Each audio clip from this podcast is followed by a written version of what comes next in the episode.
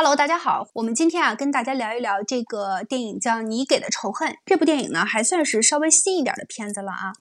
嗯，这个是一八年上映的，那现在推算来的话也好几年了。嗯，这个电影的话，我跟大家先简单说一下这个剧情。嗯，我们从《你给的仇恨》里边应该能够看出来，这个还是带了一些这个情感在里边。这个剧情它归类呢是在属于犯罪类型里边的。啊，这个大概意思呢是说，一个十六岁的黑人女孩，这个女孩呢叫斯塔尔，她呢是出生在黑人社区，她的爸爸妈妈呢都是在这里边，呃，但是她把她的爸爸妈妈呢对她要求还是比较高的，因为非常非常喜欢她，家里呢呢除了她之外还有两个孩子，呃，她属于是老大了。然后他的父母呢，就把他送到白人的私立学校去读书。那这种情况呢，对于他的父母来说，真的还是非常非常开明了，就是希望说他能够跳出这个黑人的圈子。因为在这个 M 国的话，那么黑人跟白人的话呈现的这个待遇，还有这个看法，等于这个受到歧视，这个大家都是知道的啊。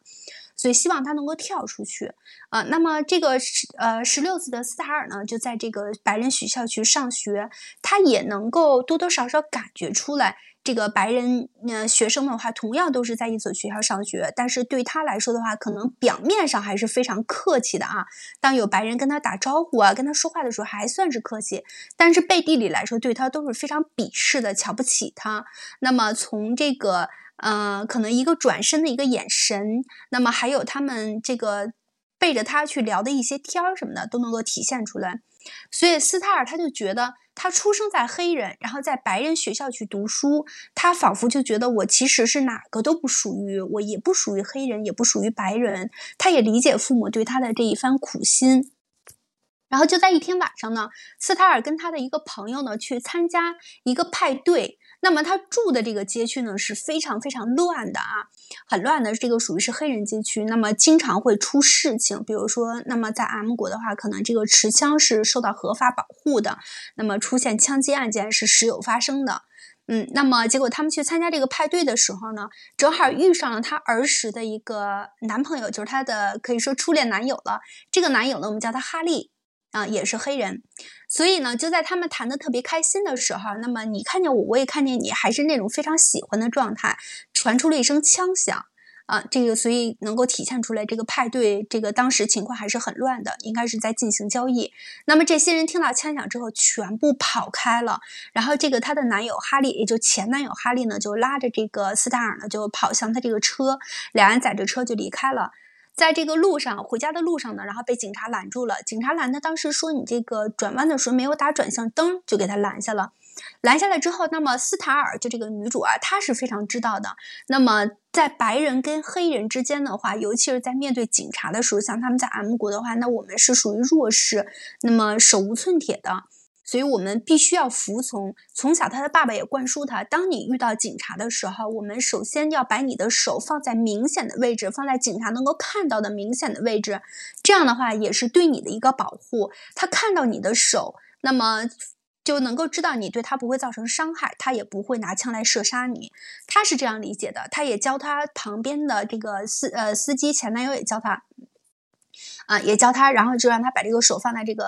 仪表盘上边，然后把手呢稍微放的明显的位置，让警察能看见。结果这个他的前男友呢，好像有点不太在意似的哈，嗯，并没有完全听他的话，但是再三劝阻之下呢，他还是听了，把手放在这个明显的位置了。警察走上来之后呢，就让他，呃，你把你的音乐关掉，你的音乐声音太大了，然后跟他说，同时呢说，呃，把你的驾照拿出来，然后下车。结果他就是不下车，嗯，那么这个哈呃斯塔尔呢就跟他说，你要下车的，怎么怎么样，然后就当时非常着急的状态，但但是她这个前男友呢就好像。并不在乎，因为他可能他的家人教育方式不一样，没有教育过他。当面对警察的时候，我们采取什么样的态度才能够保护自己啊？那么他这个警察刚好是一个白人警察。呃，最后没办法也下了车了。下了车又让他呢把这个车放呃把这个手呢放在这个车顶上，呃，把这个驾照拿出来之后呢，拿到之后就要对他回到这个警察拿到驾照要对回到车里边对这个黑人他的前男友呢进行一下调查哈，看看有没有事儿。他的前男友其实是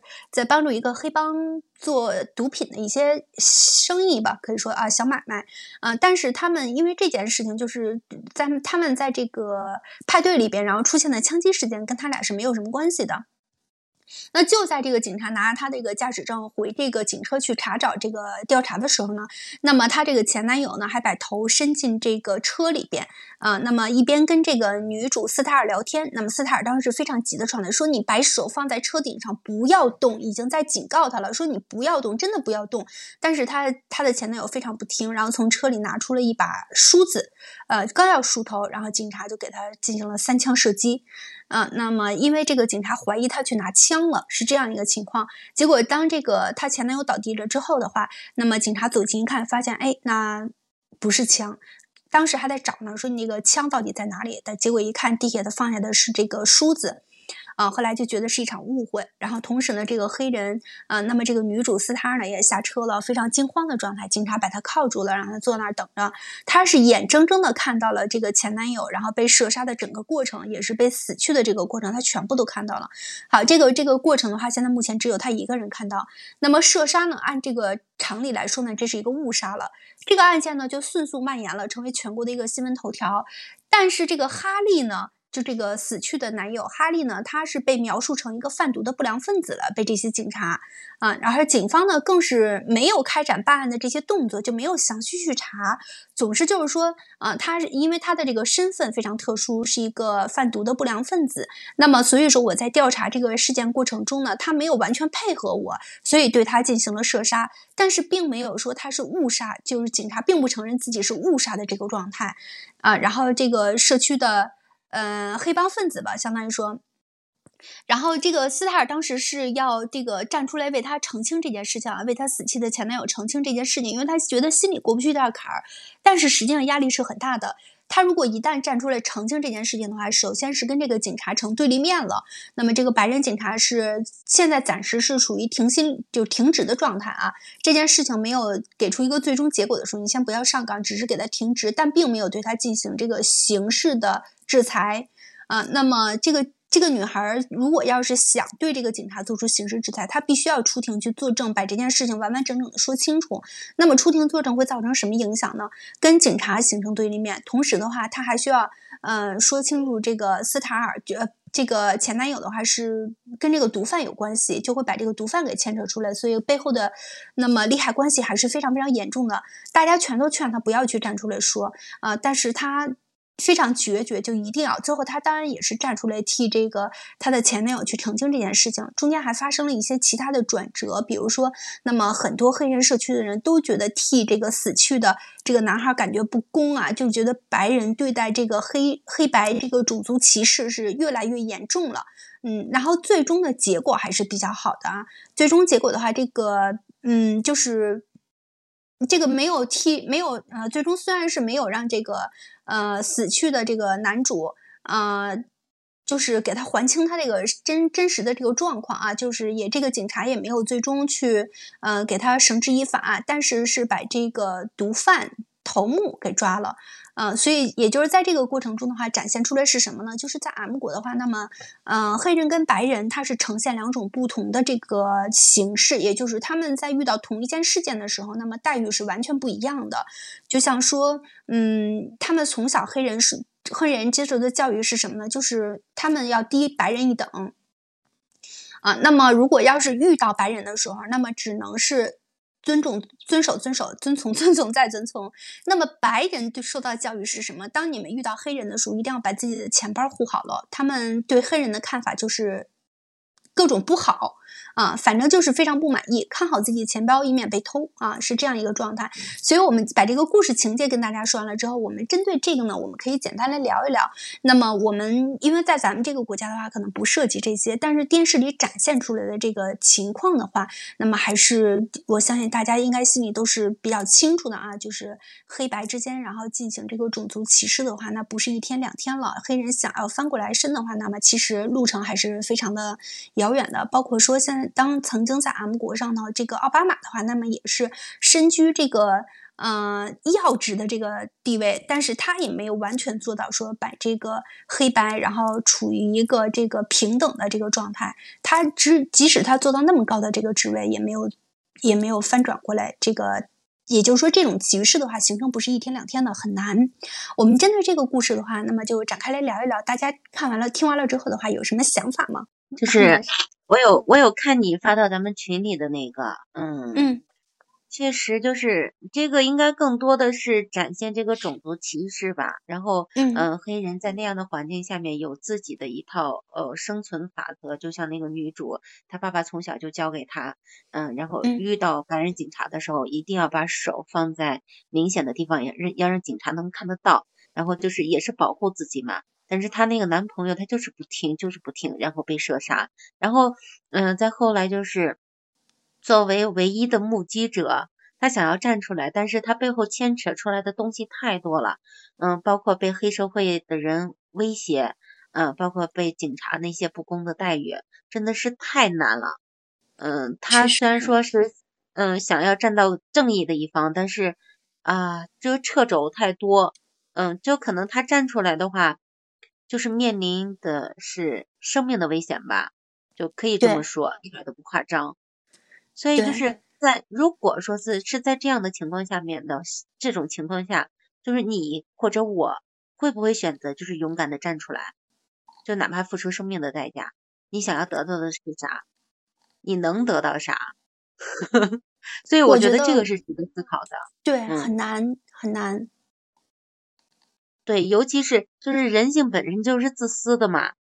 嗯嗯，一个呃一个前男友，然后我说你又不听，嗯，就就像刚刚悠悠有说啊，就是她那个前男友，他是在帮毒贩做做事情的，而且而且他就是可能是家庭教育的问题，就是没有告诉他在面对呃这样的情况的时候应该怎么去处理，怎么保护自己。他可能嗯太年轻，或者是太张扬，或者是怎么样，呃，但是嗯代价是惨痛的，就是丢掉了命嘛。那就嗯是还是我刚刚那个问题，在面临这样生命威胁的时候，你能站出来吗？你敢站出来吗？就我觉得我真的做不到，我做不到这个斯塔尔这个女孩这样。嗯，我估计很很多人都做不到。对，很多人都做不到。嗯，但是他爸爸还是挺好的。当时他妈妈啊，这个女孩她妈妈也说的，你不要这样去做啊，说这样的话对咱们这个家庭，然后对你，包括对咱们这个这个街区的话都不好的，因为这个等于是跟白人对抗，同时你面对的不是白人警察，还有这个黑社会啊。因为你如果要是把这件事情澄清的话，你肯定势必就要把他，呃，这个警察就当时是以这个这个死去的这个哈利他是贩毒分子，呃为由，然后做的这个借口。那么你需要澄清这件事情，对不对？他确实是一个贩毒分子，呃，帮助这个黑帮是卖糖果的。呃，所以这件事情是躲不开的。那么同时就要把这个黑帮背后的这个势力就给揪出来，一定一定会揪出来的。所以那人家也不愿意啊，他等于面对的是不止警察这一方，所以压力还是很大的。后来这个黑呃这个黑社会还真的去报复他去了，真的去报复他去了。然后他爸爸还好，所以就是嗯 他不仅是他自己要面临生命的威胁，还有他的嗯家人，对呀、其实更多的可能还有他这一帮，嗯，就是他们这个黑人群体，嗯，所以这个影响面儿太大了。是的，是的，嗯，确实是压力还是非常大的。就是我感觉，如果是我的话，我应该是做不到的。我可以肯定的说，我做不到，压压力太大。怎么说呢？它里面牵扯到的这个事情实在是真的太多了，而且呢，对，有很多的词儿，如果说我说出来的话，有可能是会就是就是炸房的那种词儿。嗯，然后我尽量的是，嗯，嗯，从那个什么的，尽量的稍微委婉点儿。变变换一下，对对对，我刚才也不嗯敢直接说。对，因为他现在，嗯、他是这样，就是这个片子其实很简单，他说的就是一个那个什么的，嗯，一个一个黑人，他在这个什么一种，嗯、一种就是不配合的一种状态之下吧，相当于那个被被警察射杀了。然后嗯呢，这个事情呢，我不知道这个导演他拍这个电影是什么意思啊，因为他他他他处于这个，就说他处于这个 M 国这个国家嘛，然后他去拍这种电影，嗯、因为什么呢？因为这个背后呢，其实就是事实，事实的真相就是这样。从那嗯个什么，从就是，呃，二零一二年的时候，一个那个美国男孩儿，一个十三岁的男孩儿，他手无寸铁的情况之下，他就被这个警察给射杀了。然后到那个前一段时间，有一个那个黑人的，也是一个黑人的男性，他被一个美国的警察就是用那个膝盖嘛跪呃嗯跪在他的这个脖子这个地方，然后直嗯至他这个窒息死亡。嗯呃，这个事情是引起了巨大的轰动嘛。然后嗯这些事情每一次发生这个呃那个那个美国男孩被杀的时候，正好是奥巴马他当时在那个在位的时候，然后他在位嗯。的时候，他当时是就是亲自就是说发了一个那个吊唁的那个，就是咱这边叫吊唁的吊唁函一一类的东西，他嗯。去慰问这个男孩儿。然后但是当时的舆论其中有一股声音是说什么呢？那意思就是因为他是个黑人男孩儿，你就去吊唁他嘛；如果他是个白人男孩儿，你还去吊唁他嘛，就会对他产生一种这种质疑。然后呢，包括说这个当时那个叫应该那呃后来的那个那个被杀的那个男的叫弗洛伊，应该叫是叫叫弗洛伊德吧。然后他被杀之后，这个国内就是他们国内啊，就是引起了巨大的这种争议，然后嗯包括很多人都上街头去抗议，然后就嗯打砸抢掠这些事情都嗯有，由由他引起的这种种族战争，嗯，就是我感觉是是怎么说呢？这个这个东西它短时间内应该不会得到解决，嗯，对然后就是为什么它这个背景会变成这样呢？是因为当时怎么说？我们知道美国建国的话，啊，就是这个 M 国建国的话，它实际上是由一些那个白人的这个新教徒过去建的国。然后后来呢，是由于南方的这个种植场，他们从非洲大量的贩贩来了一些这个黑人奴隶，呃，帮他们种这些这个呃烟草啊一类的这些东西。然后呢，这些人呢，实际是以奴隶的身份来的，所以到现在来说，就是这么几百年下来之后呢，美国仍有一些白人，他认为这个黑人他不是一个平等，就是黑人和白人不是一个平等的种族。然后黑人呢，属于一种就是因为因为 因为黑人这个怎么说呢？他们在某些状况之下呢，嗯、就文化受受教育的程度又不是很高，嗯、嗯有某些时候会表现出一些比较野蛮的一些状态来。然后呢，又嗯加上他们呢比较就私生活比较泛滥，然后生孩子也比较多，所以所以导致的那个有些地方的有些啊，因为这个我们知道 M 国又不又不控枪嘛，所以说导嗯致的这些事情就非常混乱。然后也导致了很多这个美国的白人，他就坚决的抵制这个美国黑人。嗯。呃，然后我想说，这个事情它就是说，这个双方双方这种历史上形成了这种对峙的这个状态呢，它是由来已久的，它不是嗯。说一个总统上了台，另一个总统下了台，它这件事情就能解决的，它是一个根深蒂固的问题。嗯。嗯，然后呢，呃，然后，然后，然后就说回这个电影里头这个谁，这个电影里头这个他这个小男朋友，他是一个那个就是帮这个黑帮那个贩卖这个呃贩卖这种成瘾的产品的这种的。然后呢，嗯这个呢，其实呢也是一个事实。这是一个什么事实呢？然后就是非常巧合的是，然后我 我前几年的时候正好呃嗯，刚刚好接触了那个什么嘛，就是说唱这个类型的这种音乐。然后呢，这个类型的音乐呢，它正好刚刚就是好源自于这个美国的这个就是 M 国的这个说唱。嗯嗯对，就是说在在 M 国他们叫那个 hip hop。嗯然后这个 hip hop 的发展呢，又跟这个黑人的这个这这些东西是完全分不开的，因为在当年的时候，在这个呃几十年以前吧，然后在这个当时的那个什么里面，当时的这个美国的这个搞这个说唱的这些地下音乐里面，很多很多其实都是帮派人士在搞。然后呢，它牵扯到美国有一个，呃，就是我们后来熟悉的一些这个，呃，说唱歌手嘛，很著名的一些，呃，我就不说名字了。然后他们来自分别来自于两个帮派，一个是血帮，一个是那个瘸帮嘛。然后嗯这是我们中国人给他翻译啊。然后他们这两个帮派里面的人呢，就是就其实，嗯，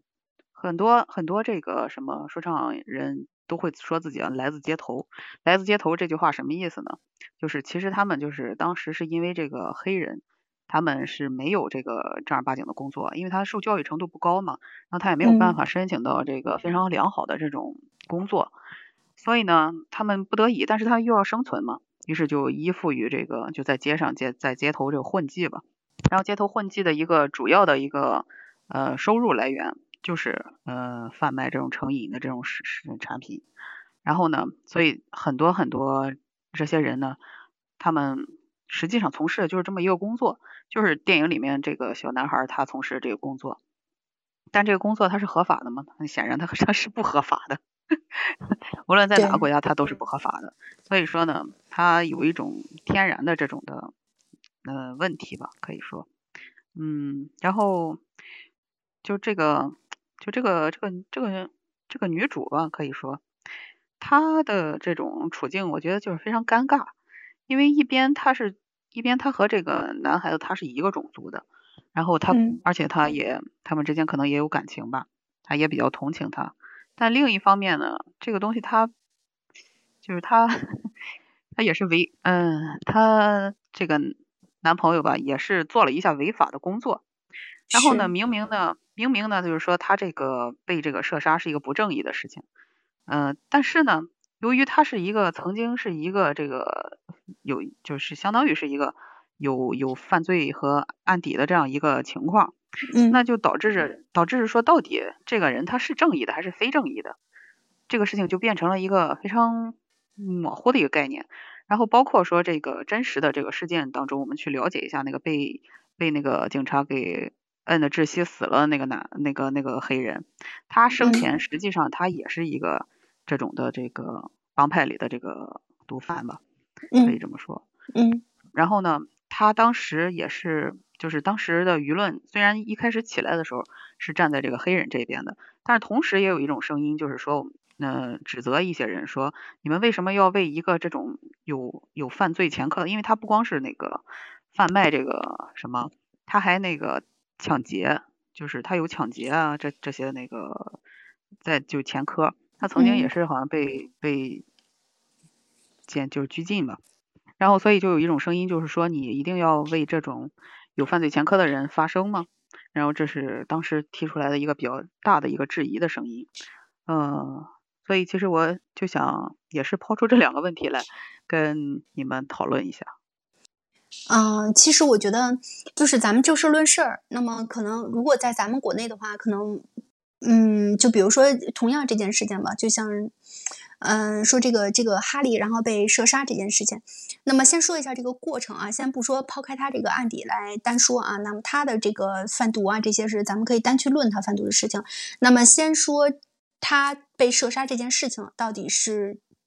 呃，冤枉的还是不冤枉的？把这件事情展开了来说。好，这件事情解决完了之后，那好，你们不是说他有这个贩毒的这个前科吗？好，我们再去调查他贩毒的前科。当然，这个人已经挂了嘛，我估计有可能不一定会去调查了哈。对于人死了之后的话，那么我们没有办法再给他进行一些刑事上的。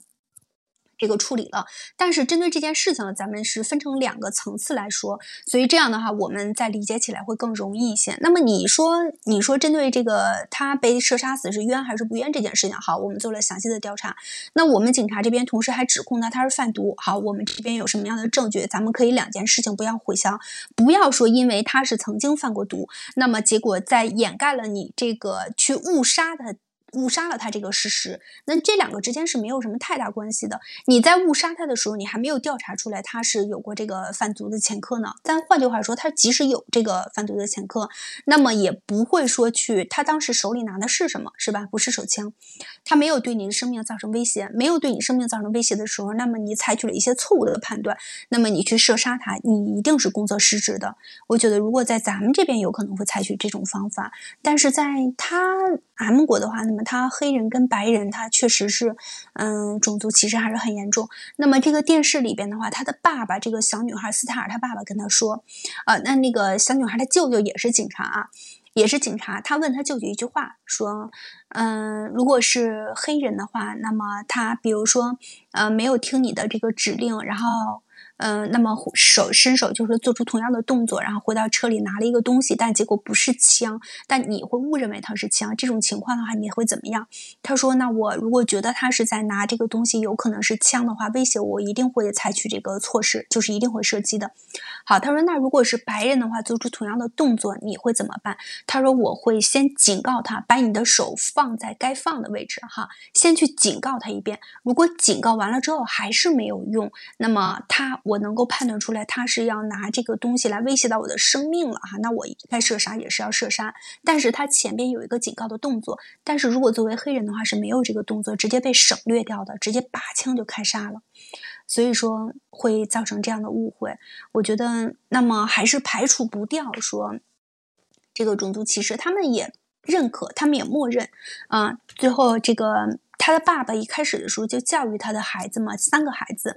说我们在面对这个白人，尤其是面对警察的时候，我们是黑人这样的身份，我们应该怎么样处理才能最大化的保护自己，不要让他误以为说我们是在。这个拔枪，或者说我们是在对他造成这个袭击。那如果他一旦这样以为的话，那么结果其实最后吃亏的、最大伤害的是我们。他们一定会拔枪来射杀我们的。这种事件发生不是一次两次了。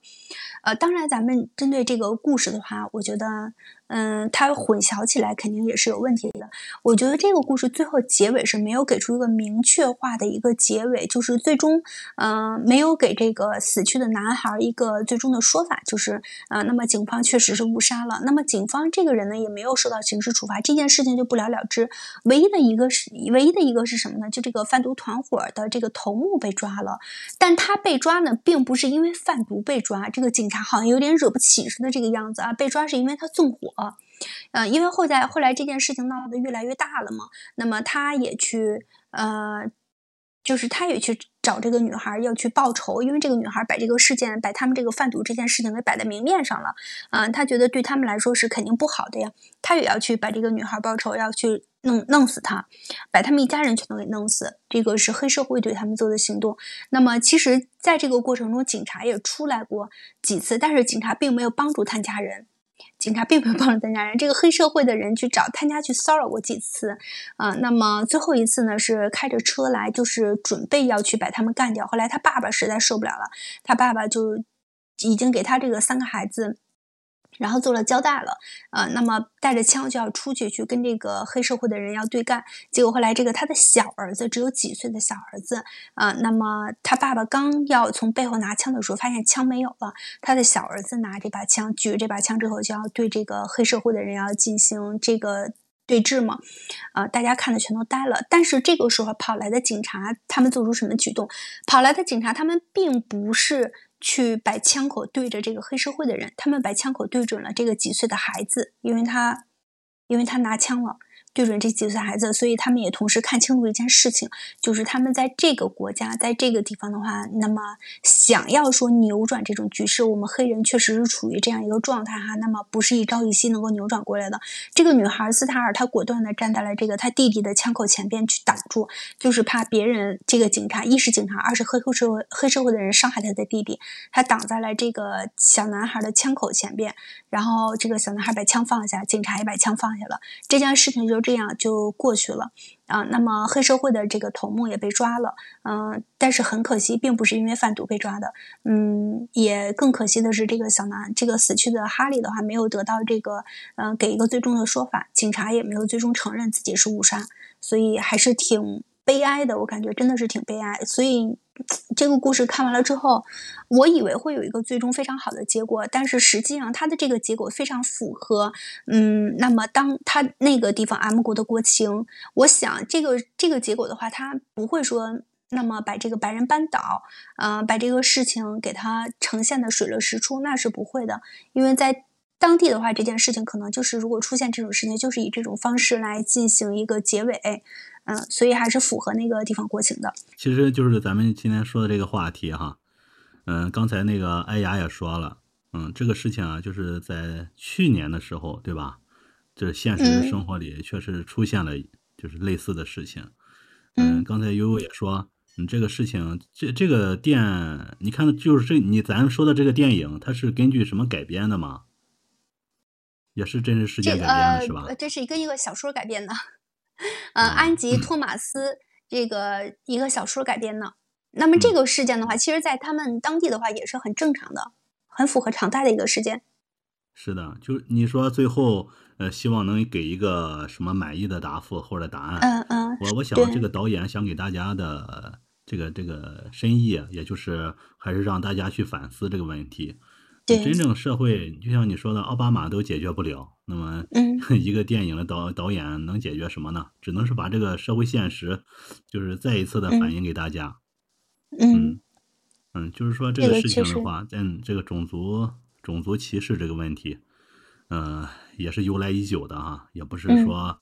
嗯短时间之内就能够解决的。嗯，它有它的各方面的原因吧。刚才我听大家伙儿也说，嗯，嗯文化的差异，还有生活，嗯，这个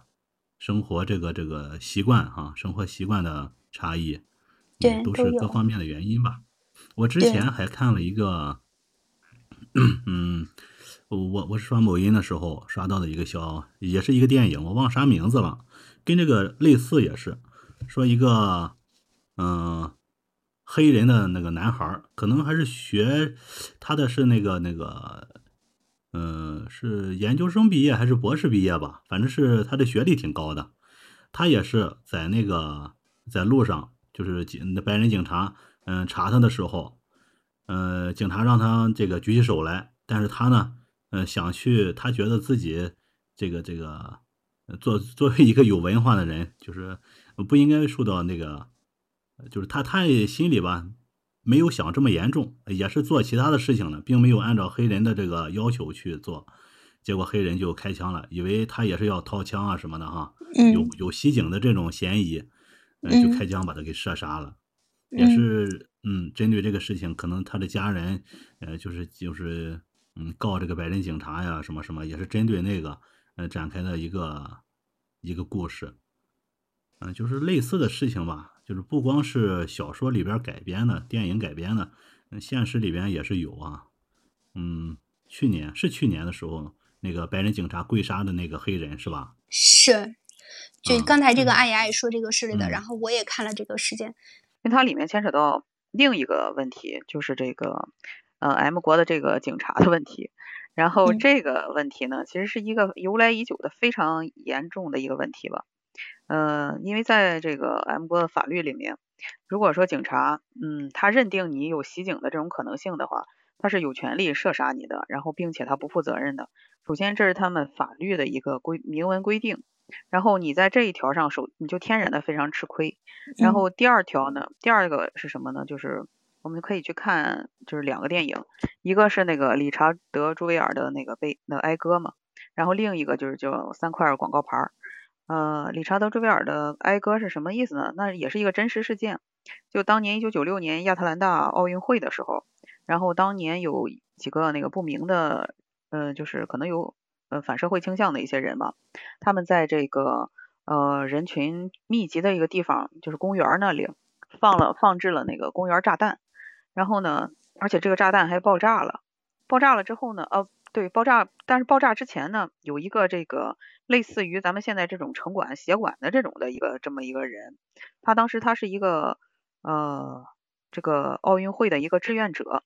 然后呢，他就叫理查德·朱维尔，然后他是本身呢，他他是从小呢，他就特别具有正义感，然后他特别喜欢警察这个行业，呃，这这个职业，然后呢，他就一直特别努力的就去考试当这个警察，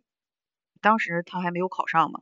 呃，然后呢，他在亚特兰大呃奥运会的时候，正好那个就开在他家附近嘛，然后他就去当志愿者，他特别开心，就帮着维护这个秩序啊什么之类的。然后结果呢，他就是在这个检查这个什么的时候，因为他他非常细心嘛，他就检查到了这个呃这个座椅下面有这个炸弹，然后他就及时的那个通报了那个警方，然后警方去了以后就疏散了人群。当时这个爆炸并没有造成很大的人员伤亡，呃，他等于是就是要你要是在咱国家来说，这应该就要立了头等功了。对，然后但但是呢，这个电影的故事包括真实的这个事件是什么呢？这个呃开始的时候人们还是觉得他可能是个就是救人的英雄，结果没想到两三天之后，这个舆论就急转直下，然后这个矛头呢就直接指上了他，就是说为什么他能在这么短的时间之内，哎发现这个底下有炸弹，然后就说是会不会是他精心策划的这一场这个爆炸，然后呢为了自己的这个成功。然后呢，于是那个美国的那个 C I C I A 嘛，呃，就是联邦调查局就去到他家里面，把他所有的这些呃生就是用过的这些东西什么全部都收走了，然后就试图从他的这些生平里面就找出他是这个罪犯的一个证据，然后他和他的母亲就受到了非常大的这个冤枉嘛，他当时是一个就是单身汉嘛，嗯，然后从从这件事情上，而且就不断的调查，不断的逼问他，但实际上他什么也没有做，他真的是一个就是特别真心实意的，就是想帮助别人的人。嗯，结果就蒙受了这么大的冤屈，然后后来是真的是就是好像是找到了证据还是怎么着来，反正最后，呃，是他是一个无罪释放了，哦，是一个律师，是一个律师帮他那个把这场官司打赢了，但是这个问题就就直接导致了一个什么问题呢？就是你这个你对这个警察的这个公信力，对司法部门的公信力，它就是产生了巨大的质疑。嗯，然而这个理查德·朱维尔他也不是一个黑人，他是一个正常的白人。嗯嗯。所以就是说，嗯，包括那个我们看那个三块广告牌儿，三块广告牌儿好像是说的是，呃，一个一个一个女一个女孩，她好像是被呃被怎么着嘞？被被害了吧？然后呢，但是这个什么？但是警察当时就不认为她是一个被害的。然后后来就是她的母亲一步一步的、一步一步的追查，一步一步的逼问。然后才把这个真相给，呃，才把这个真相给给揭露出来。也就是说，警察在里面充当的这个角色，并没有去探案，也并没有给这个受害人一个公平公正的一个结局。所以就是，就无论从哪个角度来说，嗯，很多很多美国电影都在就是指向这个美国的这个司法部门和这个警察警察的这些呃行为吧。嗯，所以其实就是为什么我说这个黑人。嗯，他会被杀死，这个事情并不是一个什么特别稀奇的事情。然后呢，我也觉得以后这种事情呢，也并不一定说就因为拍了这个电影啊，或者说是有有这些真实案例发生，它就一定会结束。因为它最终可能触动的是最底层的一个问题，就是你如何去看待这个 M 国的这个司法制度的问题。对。这个改变起来确实是有难度的，所以这个电影的话，也更多的是一种关于种族歧视抗争。那么黑人对白人这种，呃，那么种族歧视确实是不是一天两天的了？嗯，呃，有的时候，其实，在这种状况下的话，那么他们也没有放弃过，说，哎，我们就这样认命。黑人确实是没有这样放弃过。从一系列的事件当中，包括就针对这个你给的仇恨这部电影当中，后边的话，这个男孩死了之后，然后这个葬礼。葬礼过程中呢，那他周围的这个街区的所有的黑人几乎是啊，全都来参加他的这个葬礼。很逗的是，他这个葬礼这个被警察知道之后，这个来维护治安的是白人警察，呃，他们来进行维护治安。那么这些人就这些黑人的话，他们就讨要说法，到底一定要给这个死去的哈利的话给一个说法，看看他到底是被冤死的还是怎么样。明明也已经做了证了，说是被冤死的。当时被判，呃，一审判完了之后的话说。说这个男孩是有这个贩毒的这个历史，啊，然后并没有给出说法，白人无罪，啊，就这个警察无罪，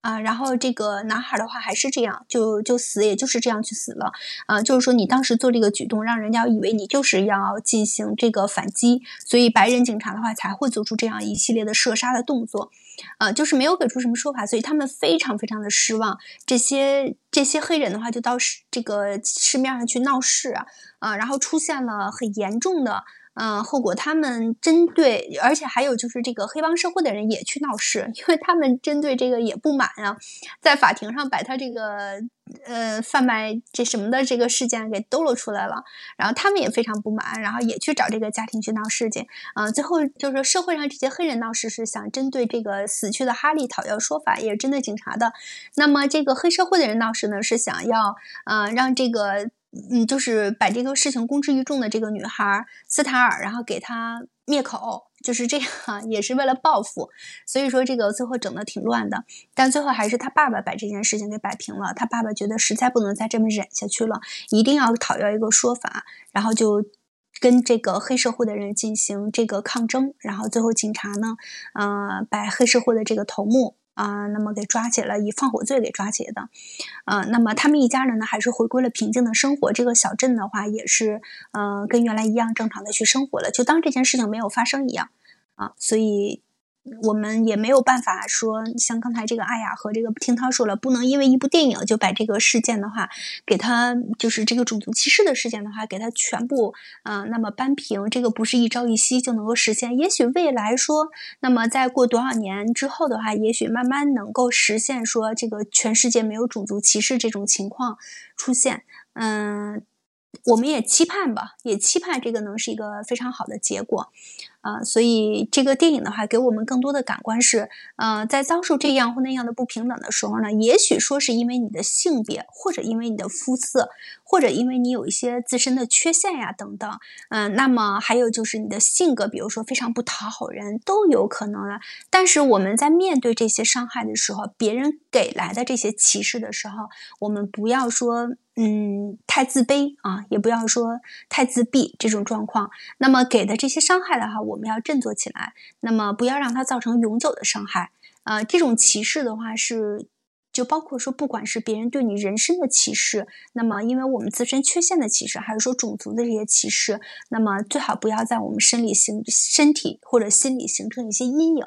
那么如果一旦形成阴影的话，那么你有可能随着你的年龄增长，然后这个阴影会逐步的放大。那么说，如果在你心里已经形成了这个阴影的话，再想抹去真的是很难很难了。所以我们在遇到这种情况的时候，那么该反驳就要反驳，用自己的实际行动来。捍卫自己的这个权利，这个也是最明智，也是最正确的一种做法。关于这部电影，关于这个这个 M 国的这个制度也好，还是他们种种的这个现实也好，有些事情可能我们没法这么展开去，就是很很深层次的这样去讨论吧。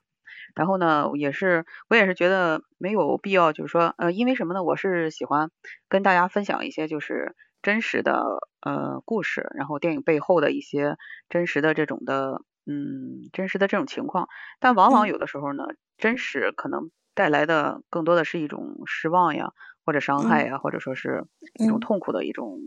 一种一种绕不开的一种东西。嗯，呃，但是后来我就觉得，呃，我们是应该分享一些特别呃积极、阳光、正能量的东西，所以我觉得我可以给你读一下那个当时马丁·路德·金那个就是就是黑人那个民权领袖，他当时。发表的那个最著名的那个宣言嘛，就是我有一个梦想，嗯，就是我有一个梦想，就是朋友们，今天我对你们说，在此时此刻，我们虽然遭受种种困难和挫折，我仍有一个梦想，这个梦想深深扎根于我们的梦想之中。呃，我梦想有一天这个国家会站立起来，真正实现其信条的真谛。我们认为真理是不言而喻的，人人生而平等。我梦想有一天。在佐治亚的红山上，昔日奴隶的儿子将能够和昔日奴奴隶主的儿子坐在一起，共叙兄兄弟情谊。我梦想有一天，甚至连密西西比州这个正义逆迹、压迫成风、如同沙漠般的地方，也将变成自由和正义的绿洲。我梦想有一天，我的四个孩子将在一个不是以他们的肤色，而是以他们的品格优劣来评价他们的国度里生活。今天我有一个梦想，如果美国，呃，如果美国要成为一个伟大的国家，这个梦想必须实现。让自由之声从罕布什尔州的巍峨的崇山峻岭响起来，让自由之声从纽约州的崇山峻岭响起来，让自由之声从宾夕法尼亚州的阿勒格尼山响起来，让自由之声从科罗拉多州的冰雪覆盖的落基山响起。让自由之声从加利福尼亚州蜿蜒的群峰响起。不仅如此，还要让自由之声从佐治亚州的石岭响起，让自由之声从田纳西州的瞭望山响起，让自由之声从密西西比的每一座丘陵响起，让自由之声从每一座山坡响起来。当我们让自由之声响起，让自由之声从每每一个大小村庄。每一个州和每一个城市响起来时，我们将能够加速这一天的到来。那时，上帝的所有儿女，黑人和白人，犹太教徒和非犹太教徒，耶稣教徒和天主教徒，都将携手合唱一首古老的黑人灵歌：“自由了，自由了！感谢全能上帝，我们终于自由了。”啊，这就是马丁·路德·金他的啊《I Have a Dream》这个全文。非常棒，是的，非常棒。这个 其实这个对这个文章讲的也基本上跟咱们这个你给的仇恨这部电影的话是比较相类似的，也是关于这个种族自由的这一方面的阐述。听完了之后，感觉其实它真是由内而感的。就是他自己的真实的想法，因为他肯定是见证了这些这些方面种族歧视啊，或者这个不自由的情况太多了。像其中有一句话，呃，让我们的让黑让奴隶的孩子和奴隶主的孩子坐在一起称兄论弟，然后这句话我觉得印象挺深刻的。呃，达到这一点有难度。对对，你像那马丁路德金，他是一九二九年出生的，也就是说在一百多年以前的时候，这个问题就从来没有结束过。包括当年那个谁林肯那个对南北战南北战争的时候，就是美国南北战争的时候，其实也是主要就是为了解放呃南南呃解放南方的那个种植园里的这个黑人奴隶嘛，因为在北方的话，可能相对来说嗯人们更平等一些。给他们更多机会吧，然后在南方的话，就就一直就把他们当成奴隶，所以这种抗争吧，可能是一次一次就是由这种呃血的代价换来的。但是我想还是那句话，就是哪里有哪里有压迫吧，哪里就有抗争吧，这个应该是不会变的。对对，的确是这样的。突然想起来，我觉得在咱们国家还是非常非常幸福的。我我我我是中国人，我骄傲。对对对，所以现在无论遇到什么样的事情，包括说现在疫情也好的话，那么很多人都是回到国内的话，之前最严重那会儿一票难求啊，因为只有在咱们这边的话做到给你免费接种疫苗，呃，那么没有任何的一些歧视什么的，不管你是生活在城里还是在几线城市还是在农村，都是一样的平等对待。甚至现在其实农村的这个待遇的话不比城里差，嗯，压力的话也确实很多人都想回归到农村呢，好多人都有这样的想法，嗯，所以在咱们中国生活的话真的是太幸福了，嗯。我们今天啊，跟大家聊了《你给的仇恨》这部电影啊，那么从剧里的和到剧外的这个现实生活，我们全都解读了，包括黑人、白人的一些这个种族方面的歧视啊，还有就是现实生活给的压力，以及我们现在。那么，在这个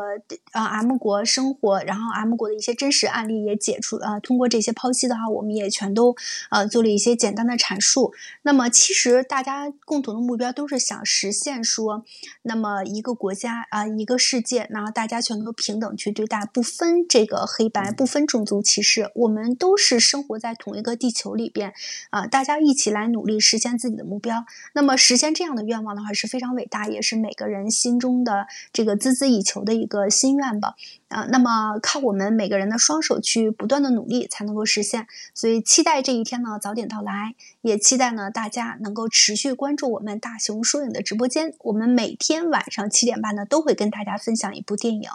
呃，一个影片，一部观点，期待大家持续关注我们，好吧？